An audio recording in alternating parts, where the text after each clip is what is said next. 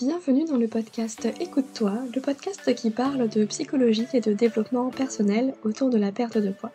Je suis Aurélie Nussbaumer, psychologue et hypnothérapeute, fondatrice de l'Académie Mincir Autrement, qui accompagne les femmes à faire la paix avec la nourriture et leur corps grâce à la psychoneuronutrition, mais également à lever les blocages psychologiques pour maigrir définitivement.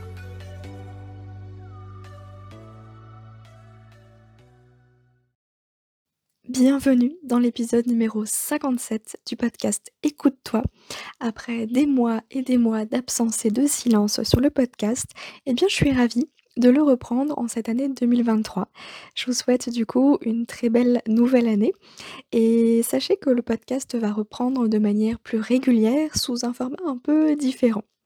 Pour ce premier épisode de l'année, j'ai mis en place un système de formulaire où vous, auditeurs, pouvez poser vos questions, pouvez m'exposer votre situation, votre histoire, votre problématique en détail pour que je puisse simplement à travers un épisode de podcast y répondre un petit peu comme si on était en consultation individuelle, vous et moi.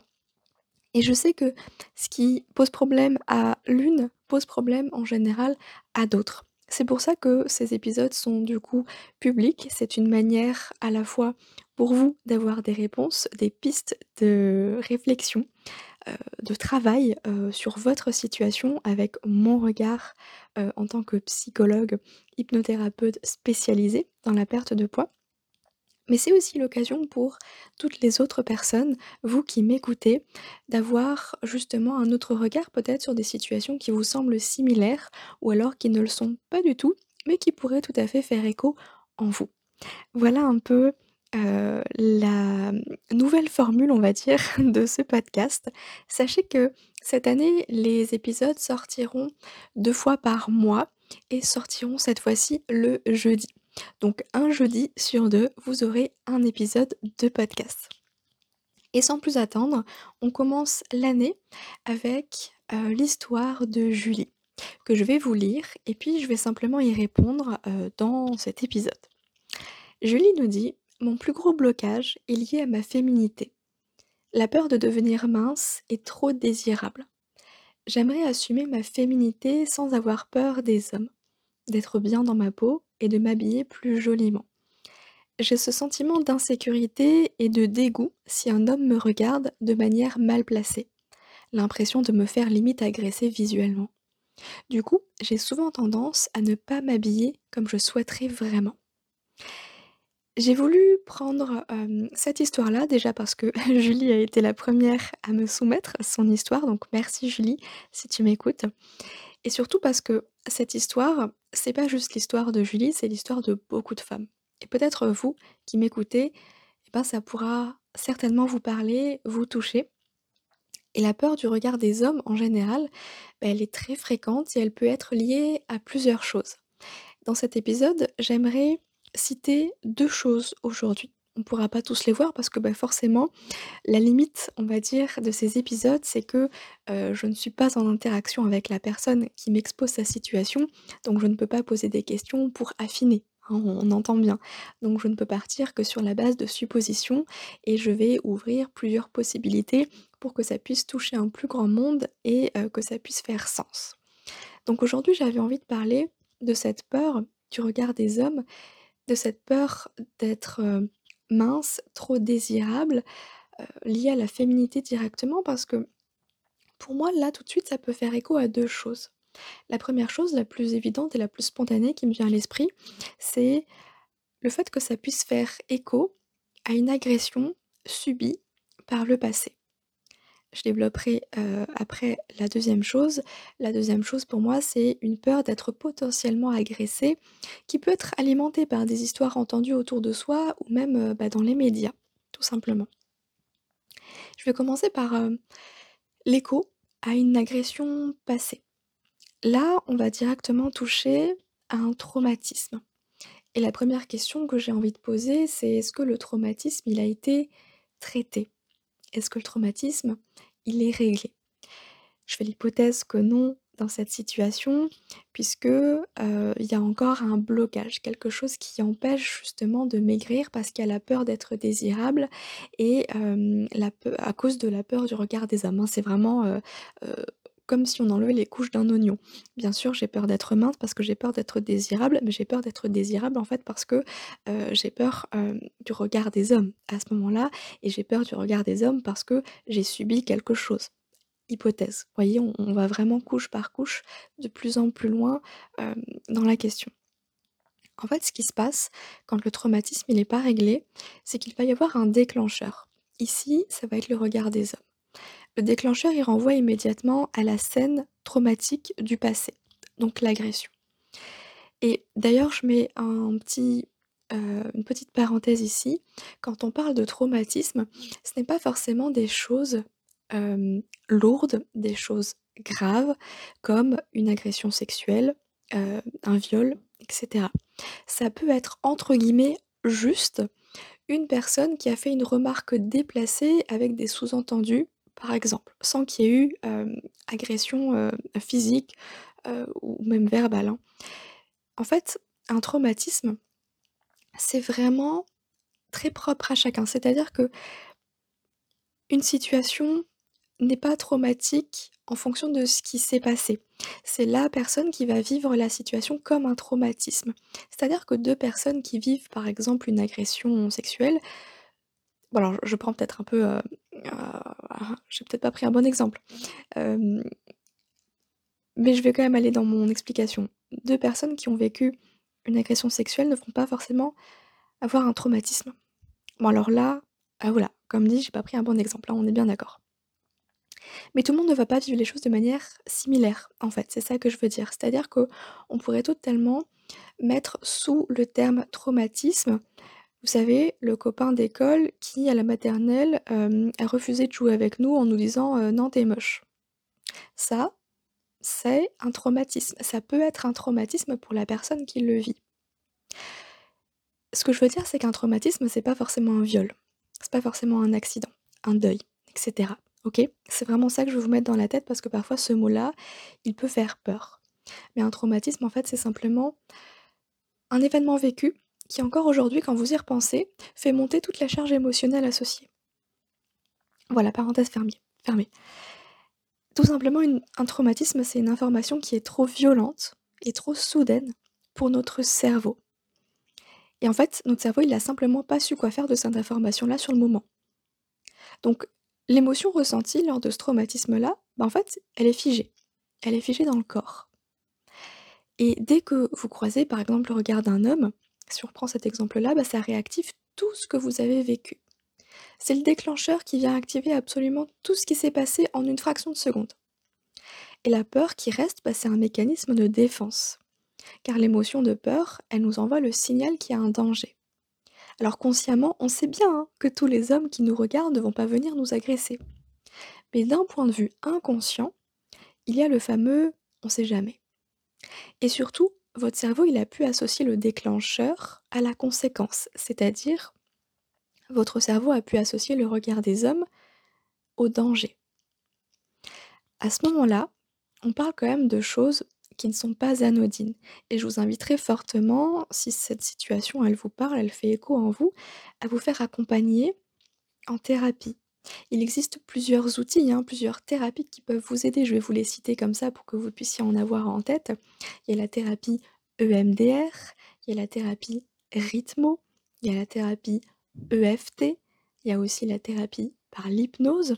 Bref, l'idée c'est que vous puissiez choisir un outil avec lequel vous vous sentez à l'aise, vous vous sentez OK et surtout de choisir un thérapeute avec lequel vous vous sentez en confiance, hein, parce que en réalité, peu importe l'outil utilisé, c'est vraiment l'alliance thérapeutique, c'est-à-dire la relation avec le thérapeute qui vous suit, qui va faire l'efficacité de la séance, des séances. Parce que oui, il y a des thérapies qui sont plus longues que d'autres et hem, ça dépend aussi du coup ce que vous avez à travailler, heu, si vous voulez que ce soit alors je vais pas dire si vous voulez que ce soit rapide ou non parce que, forcément à choisir on aimerait, heu, que ça aille vite tout de suite, hein, on est bien d'accord.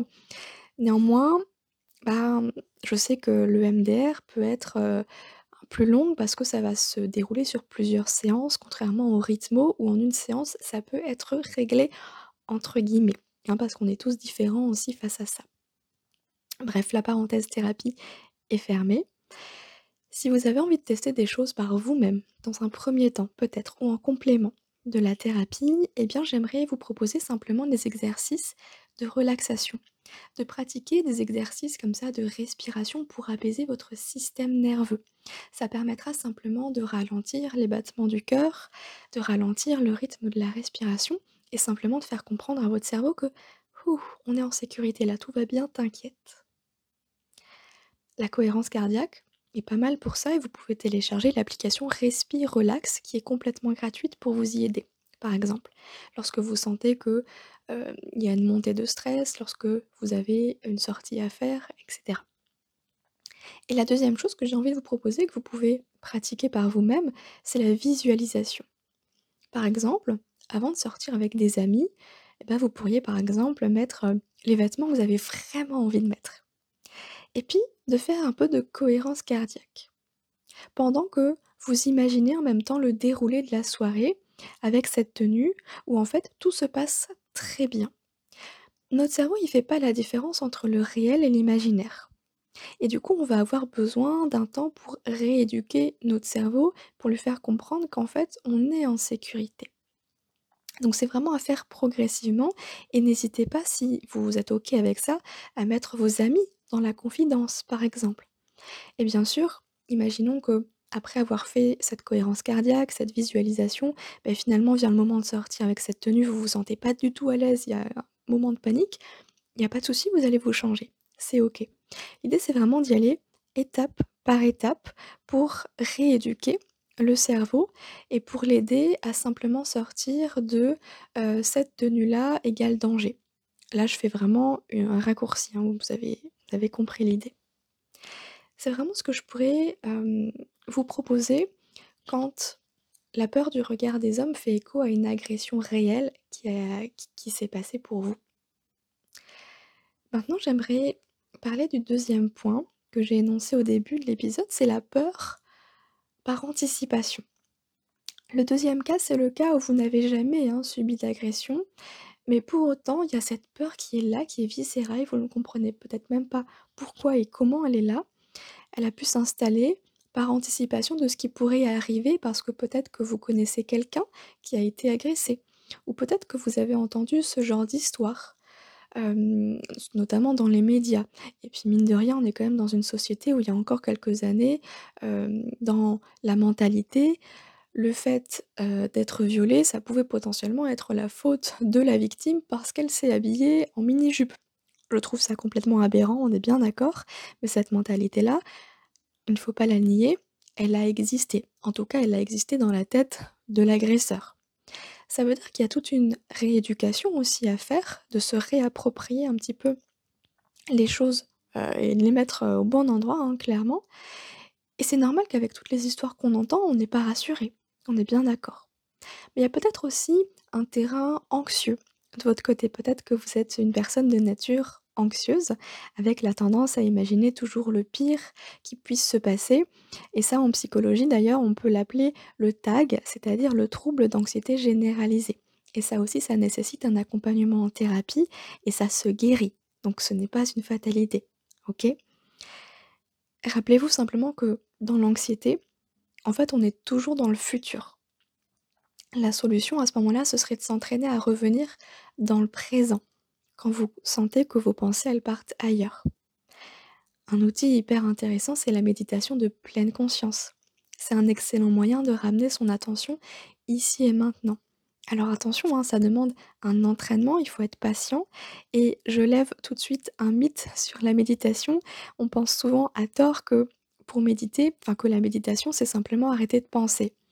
Mais je vous rassure, heu, il y a que les moines bouddhistes qui arrivent, encore que, c'est pas sûr.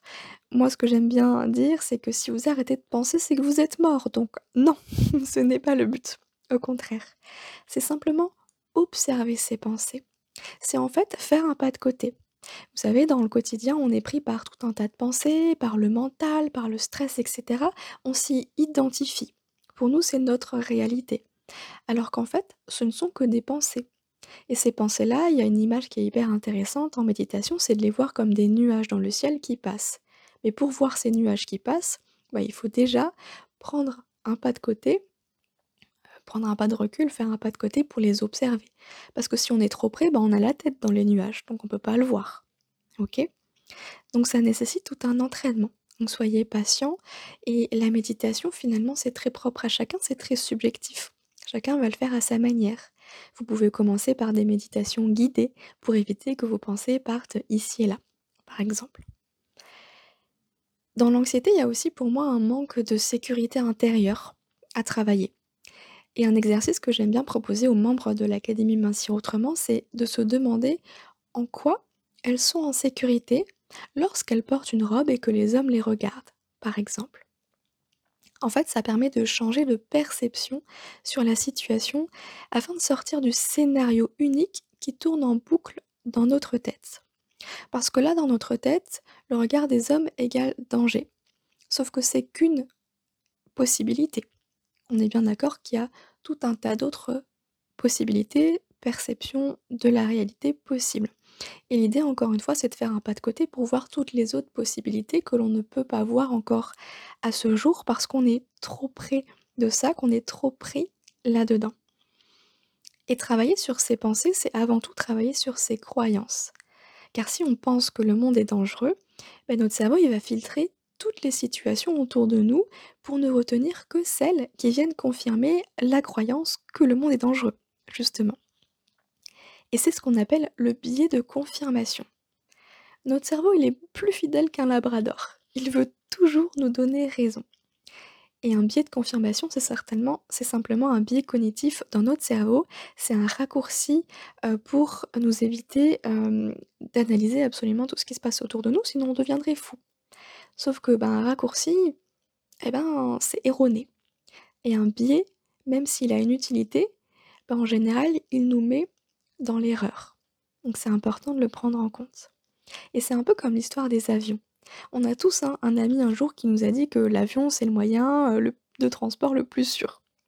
Et ceux qui ont peur de l'avion, eh ben, ils vont répliquer «Ouais, non mais attends, euh, t'as vu, heu, le dernier crash qui, s'est passé? Et puis surtout quand il y a un crash, il y a aucun survivant. C'est pas possible alors qu'un accident de voiture, on peut potentiellement s'en sortir» et cetera et cetera. Ça vous parle? On va retenir le pire.